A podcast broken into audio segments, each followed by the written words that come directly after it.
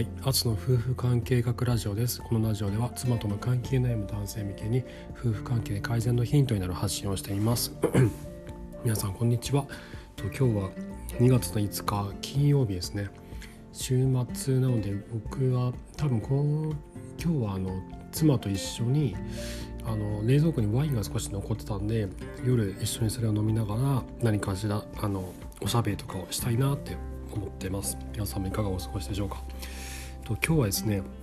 あの ちょっとお話したいのがこの間あの前回あのオキシトシンについていろいろとお話しまして妻と自分との間にオキシトシンを分泌させて愛着関係を築くことが夫婦関係改善において最も重要なあの最初のあの特化になるって話をしたんですけどそれをあの行うにあたって大きな障害っていうのが一つありましてでそれをちょっと今日は伝えたいなと思います。で何かと言いますと それは妻に自分の感情を伝える重要性についてお話ししたいなと思います。僕もそうなんですけどあの 結婚前とか結婚したばかりの頃とかってあの男性の方がですねあんまりこうおしゃべりじゃなくてもあの口数が少なかったりとか寡黙だったりとかしてもそんな大きなマイナスポイントにはなんないんですよね僕自身もそんなに喋る方じゃなかったのであまりかいあのこっちからいろいろこう話しかけたりとか喋ったりとかっていうそんなに僕してなかったんですよね。で、えっとまあ、結婚して、まあ、さらにあまりどんどんしなくなっていってまあ、付き合ったばっかりの子とかねよく喋ってたんですけど結婚してからあの口数は結構減ってきましてでそこからあのある時を境にこう変えていったんですけどこれがですねあのその子供が生まれる前とか結婚前とかだったらあの男性と女性の間には恋愛ホルモンと呼ばれるあのフェネルエチルアミンっていう神経伝達物質がこう出てるんですね。これ通称 PE PEA と呼ばれる神経伝達物質なんですけどこれによって相手に相手をこう相手にどんどんこう夢中になるっていう作用があるんです。でこの PEA によって相手に夢中になるんですけどこれがですね同じ相手に対しては3年程度で効果が切れちゃうんですよね。なので恋愛の賞味期限っていうのは大体34年程度って言われていてあの国連の統計によると各国のあの結婚から何年目で離婚したかっていうのを調べてみると大体45年目ぐらいで離婚するケースが多いんですよね。熟年離婚とかあの言いますけど実際はそれよりも、えーと、結婚した45年目あの新婚が終わったばっかりのあたりで別れるってことがもう一番多いんですねこれどこの国でもそうなんですよどの国でもどの文化背景のあの地域でも同じような傾向が出てるんです。で、えっとまあ、ななんでそこそうなっていくかというと大体まあその辺からこうだんだん男の方もですねこう会話が少なくなっていくんですよね。でもともと少ない人はまあさらに少なくなっていくと思うんですよ。あの恋愛ホルモン自分自身もあんまりこう出なくなってきてるんで。であんまり喋んなくなると妻の方がですね妻はですねあのまあ、若い時は恋愛ホルモン PA がたくさん出てるしドーパミンもたくさん出てますんで、まあ、なんかあんまり、まあ、この人あんまり口数少ないけどそんな寡黙なところがな素敵だわみたいなかっこいいわとかなんてね思ったりもするんですよだけどだんだんとこう年をみんな重ねていくわけなんですよねみんなあの30代になり40代と40代になりどんどん年を取っていくんですけど30代後半以降になってもあの口数が少ないままもしくはどんどん口数が少なくなっていくあのあまり喋らなくなっていくとなるとこれ、あの自分の夫であっても何を考えてるか分かんないおっさんになっておっさんっていうふうに受け取られちゃうんですよね。自分の夫が何を考えてるか分からないおじさん的なこういうそういうカテゴリーに入っちゃうんですよ。で自分が女性だったらっていうのをちょっと想像してみると分かりやすいと思うんですけど何を考えてるかわからないおじさんがいつも隣にいるってちょっと怖くないですか？これねあの妻は大体そういうことをねいつも考えてるんですよ。自分の夫が何も喋ってくれない気持ちを伝えてくれない話してくれない。何を考えてんだろうこの人は。たまに口を開けば何なんかあのょっと命令口調だったりとかあのなんかこっちをこうジャッジするようなことを言ってきたりとかで、まあ、ますます嫌になっちゃうわけなんですよね。なのでこう口数が少ないとか科目とか真面目とかっていう要素っていうのはあの、まあ、結婚前結婚直後の、ま、34年程度ぐらいまではまあまあ有効なんですけどそれ以降になってくるとマイナスポイントに転じてくるんですよね。何を考えてるのかわからないでこっち側としてはあの、まあ、言葉に出さないだけで、まあ、いろいろ考えてるわけなんですよね。妻のことがすごく素敵だなとか可愛いなとかあのなんだろうこのよくあの家庭のことやってくれてるなとかあの仕事にすごい前向きで頑張ってるなとかっていうことをまあいろいろと考えてはいるんですけどそれを口に出さないとこの人何考えてるか分かんないわって向こうは思ってるんですよね。でこれが大きなギャップを生んでるなと思っててなのでこう特にですねあの結婚45年目過ぎて、まあ、子供生まれてバタバタなって産後ライスになってしまって妻との間にこう大きな、えっと、溝ができている場合というのは自分の持っている気持ちとか感情何を考えているのかっていうのを意識してあえてもうあのわざとっていうぐらいもう意識して出していかないと伝わんないんですよね気持ち言わないと伝わらないじゃないですか。であの何こっちが何を考えてるかなんて向こうはなかなか察しようがないのであの例えばこの接する回数が少なければ少ないほどさらに何を考えてるか分かんないんですよね。あの例えばその、まあ、夫が、えっと、仕事が忙しくてあなたが仕事がとても忙しくて妻と会う時間が少ないとしますね、えっとまあ、朝も早く仕事に行って夜もなかなか帰ってこないとなってくると会う回数が少ない妻と自分あの夫婦での接触回数が少ないとますます何を考えているか分からなくなるんですね。でこれ僕のえ例えばですけどその接触回数がたとえ多くても何を考えているか分からないことって起こるんですよ。僕も僕がそうで僕あの三男が生まれた時に育休を長めに取ったりとかあの早く帰ってきたりとかしてなるべく一緒に時間を過ごしてはいるんですね結構一日何時間も一緒にいたりとかするんですけど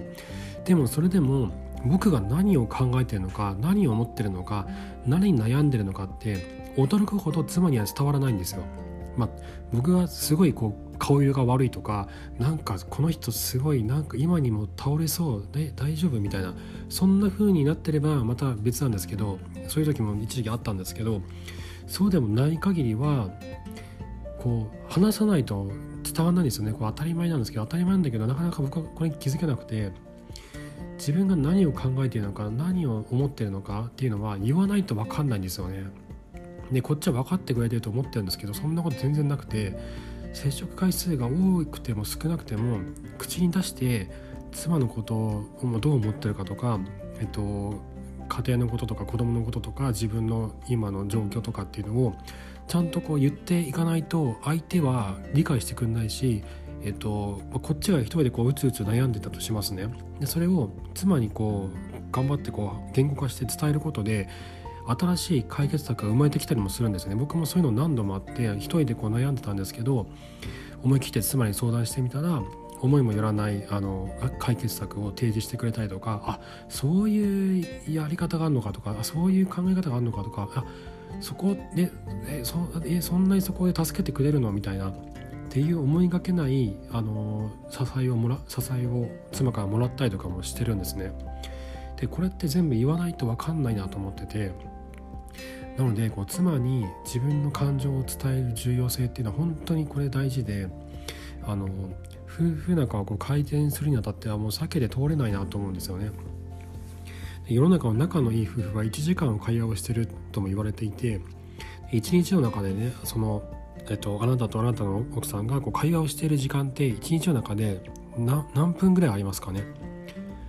で一度それをあの計算してみるといいと思うんですよ。あだどう10分ぐらいかなとか30分ぐらいかなとかいや1時間ぐらいは会話してるんじゃないかなとか。でもしかしたらあの一緒にいる時間接触してる接触してる時間接触時間はもしかしたら3時間かもしれない。だけど実際会話をしている2人で会話をしている時間って15分とかかもしれないんですよね。この子供がいるとなかなか夫婦で2人で会話とかってできないじゃないですか。あの夕飯を食べてる時とか。でも子供がいろいろこう聞いて聞いてえっとなんかこうこっちこっちとかってなってね全然話聞けないんですよ。僕もそうなんですけど。で夫婦2人で2人だけで面と向かって2人だけで話をするっていう時間って思ったより短いんですよね。一日の中で。これ一度計算してみる計算というかこう意識してあの何分ぐらいだろうってこう数えてみるといいと思うんですけど意外に少ないのにびっくりすると思うんですよ。でこれがあの1時間、まあ、少なくとも、まあ、たえ今10分とか15分だとしたら30分間とか、まあ、1時間ぐらいが理想なんですけどそれぐらい時間を取れるようになるとあの会話の質と時間もどんどん会話の質もどんどん上がってきて夫婦の絆は強くなりやすくなるんですよね。なんで強くなりやすくなるかっていうと自分の気持ちをこう伝えることによって自分のその考え思想とか、えー、と記憶とか連想っていうのも妻に伝えることによって継続して伝えることによって妻はそのあなたに対してオキシトシンという愛情ホルモンを感じてくれるようになるんですよね。オキシトシンというホルモンは思想連想記憶というのにもによって活性化されると言われてるんですね。なので自分の考えとか気持ちっていうのをこうどんどんどんどんこう毎日毎日こう伝えていく。そうすると妻はあなたに対して、えっと、愛着を感じるようになるんですね。でこれって あの前回も話しましたけど、えっと、このアイドルとかあの二次元のキャラクターとかにこうハマるあの現象あるじゃないですか。あの推しと呼ばれるその対象のキャラクターに対して強い愛着を感じる現象あると思うんですけど。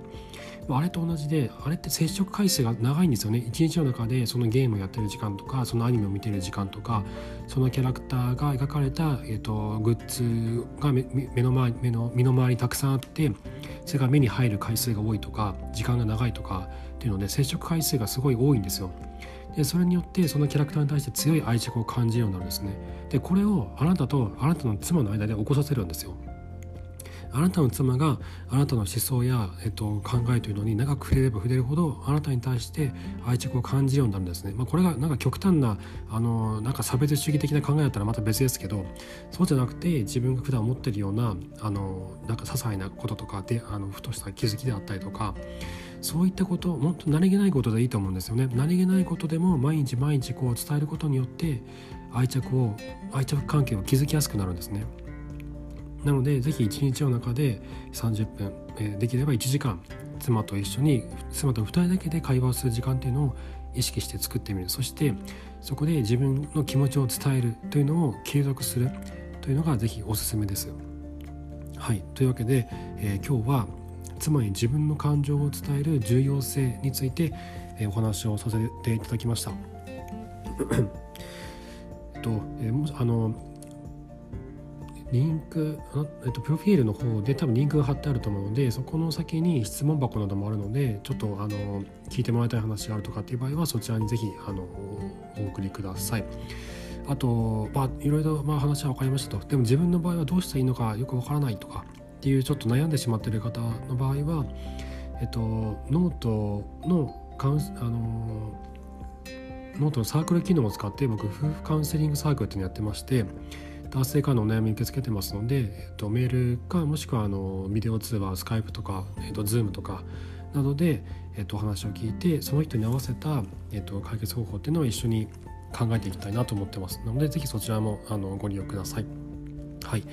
えー、というわけで今日も最後までありがとうございました。それではまた。